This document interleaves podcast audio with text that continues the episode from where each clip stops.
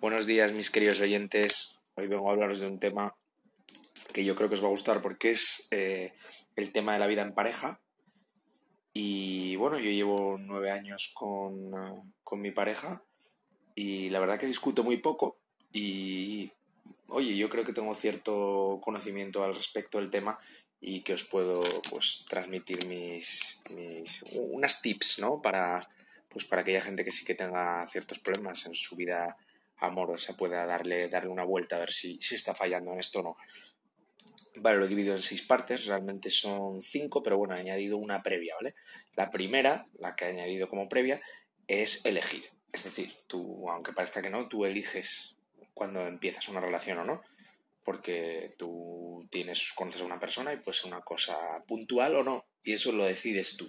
¿Cómo? Pues sea diciendo a la persona de volver a quedar o sea diciendo que no si te lo pide esa persona. Por lo tanto, ahí hay una toma de decisiones, ¿vale?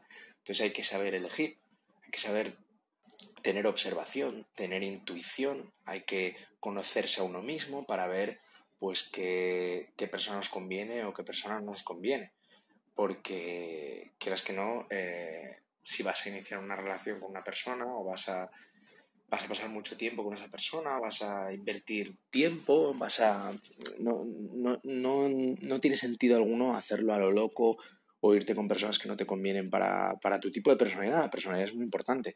Si, si, os falta confianza, no es lógico que busquéis personas que tampoco tienen confianza. Lo lógico es que busquéis personas que tienen mucha confianza en sí mismos para que puedan transmitirosla, para que puedan tirar incluso de vosotros un poco son cosas bastante lógicas, ¿vale? Esta parte es muy intuitiva y es difícil de, aprenderla. Hay gente que la hace de una manera natural, muchísima gente la hace de una manera natural y busca las personas que le convienen, y hay gente que parece que es destructiva, que busca las personas que le convienen y que es muy difícil que cambien salvo que lo vean. Entonces, bueno, esta parte considero importante, pero no es la que voy a dar por hecha que, esa parte está controlada, ¿ok? Em, luego, la primera, el primer pilar para mí de una relación es eh, conocer, ¿vale? Conocer a la otra persona y mediante la observación. Es decir, no, si estás todo el día preocupándote por ti y no miras para la otra persona, no conoces sus necesidades, no conoces su forma de ser, mal va el asunto. Entonces, lo primero cuando empieces una relación es conocer a la otra persona a fondo, sus gustos, su personalidad, su familia. Esto es muy importante porque a través de la familia y los amigos de la otra persona se conoce, se conoce también eh, bastante a, a, la pareja. Y, pues eso, básicamente observar, mmm, cambiar de, ambiente. Eh, al final lo que tenéis que hacer es mm, meteros de lleno en, en, con esa persona a, pues a vivir, a hablar, a comentar, a escuchar, a hacer cosas, etc. Y irán surgiendo pues reacciones, irán surgiendo eh, comentarios, irán surgiendo y que desvelarán pues la forma de ser de esa persona. Entonces es fundamental ahí estar atento y observar para, pues, pues para tratar de conocerlo mejor y que luego, cuando surjan conflictos, etcétera, eh, puedas tener más empatía, puedas entenderla mejor. Porque lo que pasa muchas veces es que si no te preocupas de entender a la otra persona, luego cuando tengas reacciones o tal, pues puedes verlas como ilógicas o puedes, puedes mm, no ponerte en la piel de la otra persona, pensar que está loco o que está loca, ¿sabes? Entonces es fundamental esto, el, el conocer a la otra persona, ¿vale? Voy a ir eh, avanzando en los pasos y voy a ir dando por hecho que, los tenéis, ¿vale? Entonces, supongamos que, habéis elegido una persona que es adecuada para vosotros y que ya eh, os vais eh, conociendo, que conocéis bien a la otra persona. la siguiente parte fundamental para mí es la, la libertad. ¿Qué quiere decir con la libertad? Pues no tener dependencia, ¿vale? Hay muchas parejas que veo que tienen pues mucha dependencia, dependencias un poco insanas, ¿no? De que no pueden estar separados, de que se agobia mucho si la otra persona no está. Eso al final es una visión un poco, en mi opinión, esto es mi opinión, ¿vale? Es una visión un poco posesiva de la pareja y no es muy, no es muy productivo. ¿Por qué?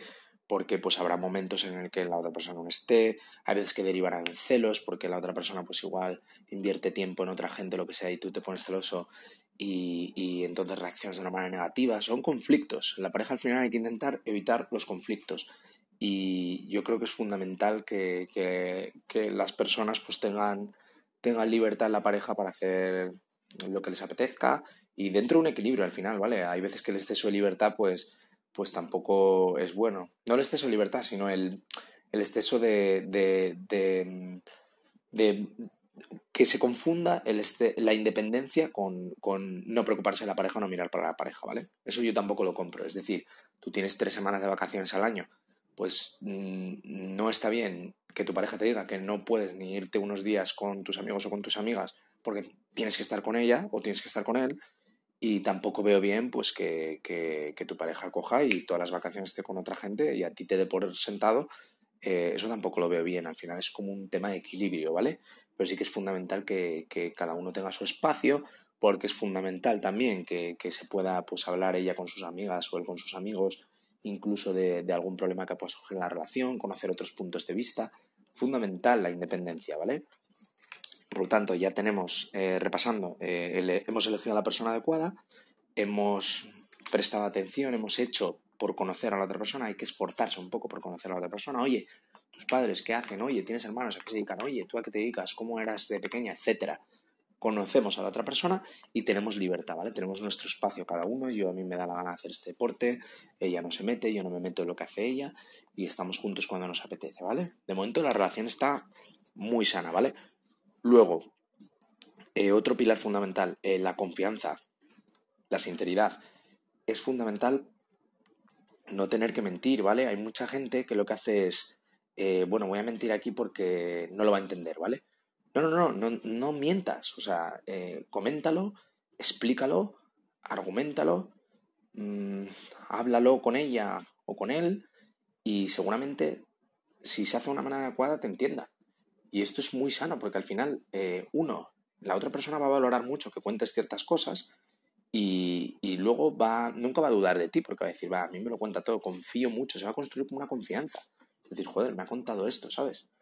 Eh, entonces mm, puedo confiar en esta persona, no, no, no voy a dudar de ella en ninguna circunstancia porque comparte todo conmigo, ¿vale? La confianza es fundamental, porque uno de los problemas que yo veo a veces en las parejas es que pues se van tapando cositas, porque como, pues mira, imagínate, ¿eh? voy a poner un ejemplo, no, a tu pareja no le gusta que fumes, ¿vale? Y estás fumando escondidas todo el día, y ella entonces un día lo nota, entonces ve que, no les, que le estás mintiendo, tú le habías dicho que no volverías a fumar y entonces le has roto una promesa. Todo eso es tóxico. Tú lo que tienes que hacer es, eh, lo primero, eh, ver hasta qué punto tiene sentido o no pues lo que te está diciendo, ¿vale?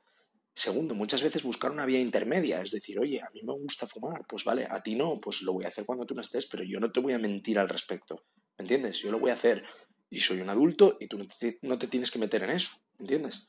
ese tipo de cosas, hablarlo, dialogarlo, pero no, no mintáis, no ocultéis, ¿vale? Tratad de tener confianza y comunicar eh, todo. Y pasamos al siguiente punto, que es la atención.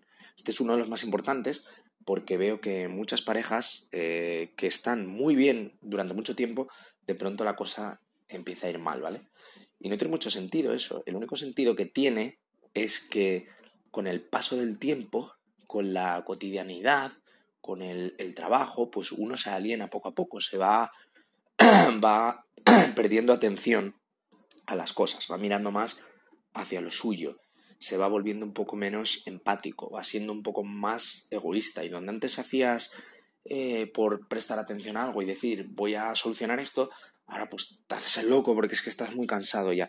Ese tipo de cosas son muy peligrosas y muy tóxicas y son las que fastidian la relación porque no tiene absolutamente nada de malo que una relación en un momento dado pues se vuelva un poco monótona, un poco... Es, es, hay veces que la gente se despista sencillamente, pero ahí es fundamental, volvemos al punto anterior de la confianza, tener confianza para comunicarte con otra persona, con la otra persona, eh, hablar del tema y decir, pues mira, yo creo que, que estamos acomodándonos un poco, yo creo que pues tendríamos que que hacer este tipo de cosas o hacer más planes o yo qué sé, las cosas que te puedan molestar, pero coges y lo hablas. Tenéis que pensar, tenéis que ver la pareja como si fuera como si fuera un equipo, no, no como si fuera alguien que, que pues no lo sé, que, que, está ahí, lo dais por hecho y ya está. No, es como un equipo y estáis ahí para ayudaros el, el uno al otro. Entonces, si en un momento dado sentís que hay una carencia en la relación, pues este punto es importante, tener atención para verlo y en el mismo momento que, te, que lo veáis, hablarlo, comunicaros y tratar de solucionarlo. Porque salvo casos extremos de que haya una traición importante, una relación lo normal es que si se va a pique, si, si, ha, si ha estado en un 10, en un nivel 10 de 10, bajará un 9, bajará un 8, bajará un 7, hasta que caiga en declive. Estoy diciendo salvo casos de traición o de algo muy grave. Y la inmensa mayoría de rupturas va así, va en declive. Por lo tanto, si pasa del 10 al 9, ¿por qué te haces el loco? ¿Vale? ¿Por qué te haces el loco? ¿Por qué te haces la loca? No, si lo ves, que además si estás atento lo vas a ver, habla del tema y di, pues mira, no, o sea, no, hay que, hay que tratar de, de, mejorar esto, hay que tratar de, hacer este cambio. Y, es así, o sea, es, es, que hay que cuidarlo día a día.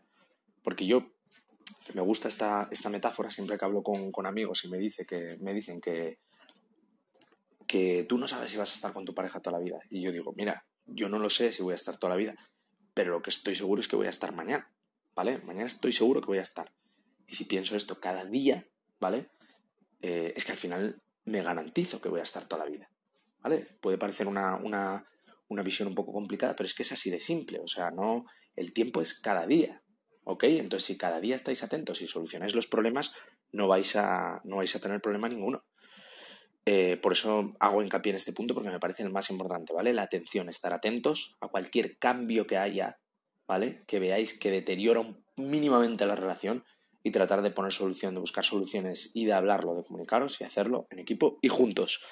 Y luego pasamos al último punto, que es em, la empatía, el sacrificio.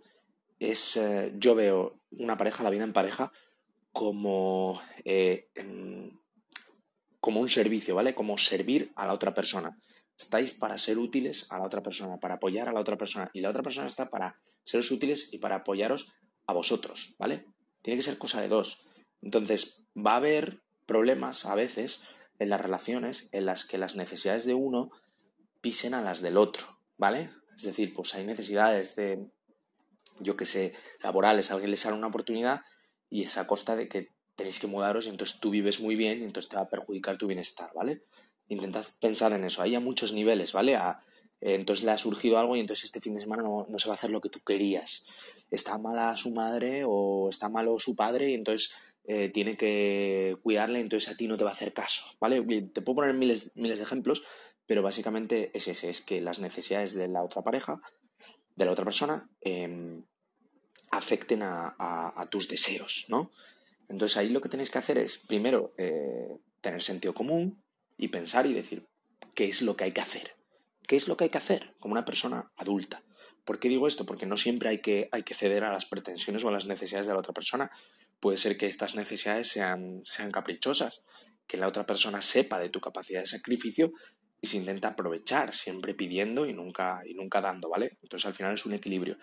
Pero si vosotros os hacéis esta pregunta, ¿qué es lo que tengo que hacer como persona adulta, como persona empática, como persona madura. ¿Vale? Y hay muchas veces, en muchos casos, muchas personas saben qué es lo que tienen que hacer, pero aún así no lo hacen, porque les puede más su ego, les puede más su deseo interno, generan un conflicto y la relación puede que se acabe. Luego se acabarán incluso arrepintiendo. Entonces lo que hay que tener ahí es, capacidad de sacrificio, empatía, ponerse en lugar de la otra persona y el momento en que se tome la decisión del sacrificio, y esto os lo garantizo, eh, no va a haber conflicto, porque vais a tener la sensación de que vais a haber hecho lo correcto y os vais a sentir bien. Y la otra persona va a valorar lo que habéis hecho por, por ella o por él y, y no va a hacer otra cosa que reforzar la relación.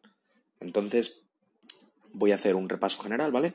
De los seis puntos, cinco principales y uno previo. Entonces empiezo, uno, a elegir, ¿vale? Hay que elegir bien a las personas, hay que tener cabeza, hay que conocerse a uno mismo y saber qué personas nos hacen bien y qué personas nos hacen mal, ¿vale? Eh, si estamos ya con una persona que nos hace bien, pues hay que tratar de conocerla, hay que no estar hablando todo el día y no escucharla, porque entonces no vamos a ser mm, perceptivos, no vamos a saber que las necesidades de la otra persona, sus deseos, porque no siempre es lo que dice la persona, es lo que, lo que hay detrás de lo que dice. Y eso hay que, hay que hacer mucho ejercicio de observación y de, y de tratar de darse cuenta de ese tipo de cosas, ¿vale? Por ejemplo, una persona si es muy servicial igual te va a decir siempre sí, sí, sí, no pasa nada, sí, pero en el fondo está diciendo no, no, yo quería otra cosa, yo quería esto, tal, y luego explota y luego, ¿vale? Entonces no hay que, hay, hay que tratar de ir más allá y tratar de conocer a la otra persona a un nivel muy profundo. Eh, luego el tema de la libertad, que cada uno tenga su espacio, que no, que no haya, eh, que no, no ser posesivo con la otra persona. Eh, luego tener tener confianza, contar las cosas, no, no tener vergüenza de contar nada, ni de, ni de tener eh, ningún tipo de, de secretos, no comunicarse a todos los niveles con la otra persona, ¿vale? Para que no dude de nosotros, ni nosotros de ella o de él, y, sea una relación eh, pues a un nivel de comunicación muy alto, ¿vale? Luego tener atención, em, es decir, estar atentos a lo que pasa cada día para ver si nuestra relación pierde, pierde intensidad, pierde calidad o lo que sea y tratar de, pues, de buscar soluciones. Y la última, empatía y sacrificio, a través de la atención, a través de conocer a la otra persona, etcétera, vamos a ver sus necesidades, las diga o no las diga, porque a veces que no nos lo dirá y se estará ella eh, o él callando el tema y seas tú el que tenga incluso que proponer el sacrificio, ¿vale? Y eh, pues eso, sacrificarnos por la otra persona porque nos ponemos en su lugar y pues al final no, no, tus necesidades no son más que las de ella, sois como un equipo y entonces os ponéis en su lugar, veis qué es lo que tengo que hacer, tengo que hacer esto y lo hacéis y para adelante. Y con estas recetas yo creo que, que bien podéis durar eh, toda la vida con vuestras parejas. un saludo y muy buenos días.